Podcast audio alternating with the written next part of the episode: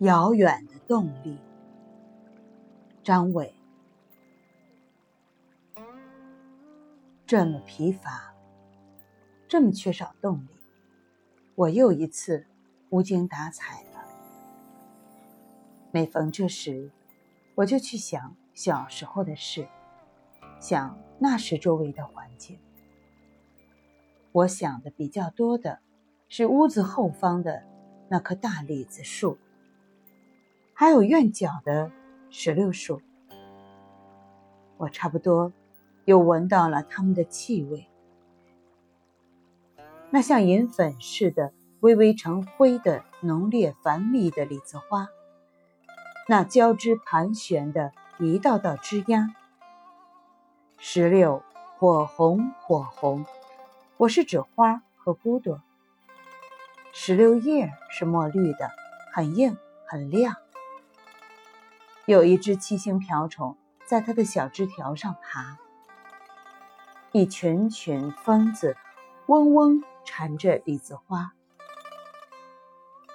怪模怪样的鸟和蝴蝶也飞来了。石榴树下有着一层硬壳土，上面是蚂蚁洞穴什么的，还有蚯蚓吐出的东西。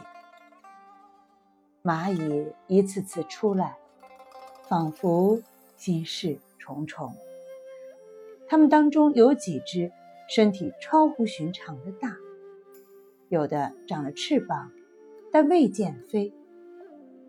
石榴花不见得都能长出石榴来，但是一只也不能折。李子树干上有蝉蜕下的壳，它们永远的趴在那儿，像一个个。生命的影子，这样想象着，沉浸在对我童年两个无言的朋友的怀念中，心中一阵阵激动，好像有什么至关重要的东西又一次默默来临了。我忍不住去叙说这复杂的、温柔的感觉。可是我大约一次也没有直接去描述李子树和石榴花，只把它们放在心的角落里，留着与自己交流。这真是奇怪的现象。它们仿佛连接在了一个什么动力的源头上，给我崭新的力量。它们那种烂漫和芬芳是永恒的，一直。鼓舞着我，他们有时也使我平静，使我柔和，让我从眼前的烦恼得失中解脱出来。他们代表了我的童年，成为我重要的依托。他们象征了什么？暗暗给予我启示。过去发生了多少事情？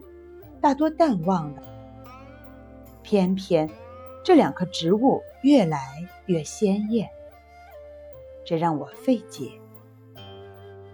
离眼前的生活很遥远的事物，究竟有多少使人一想就感到温暖、感到充实？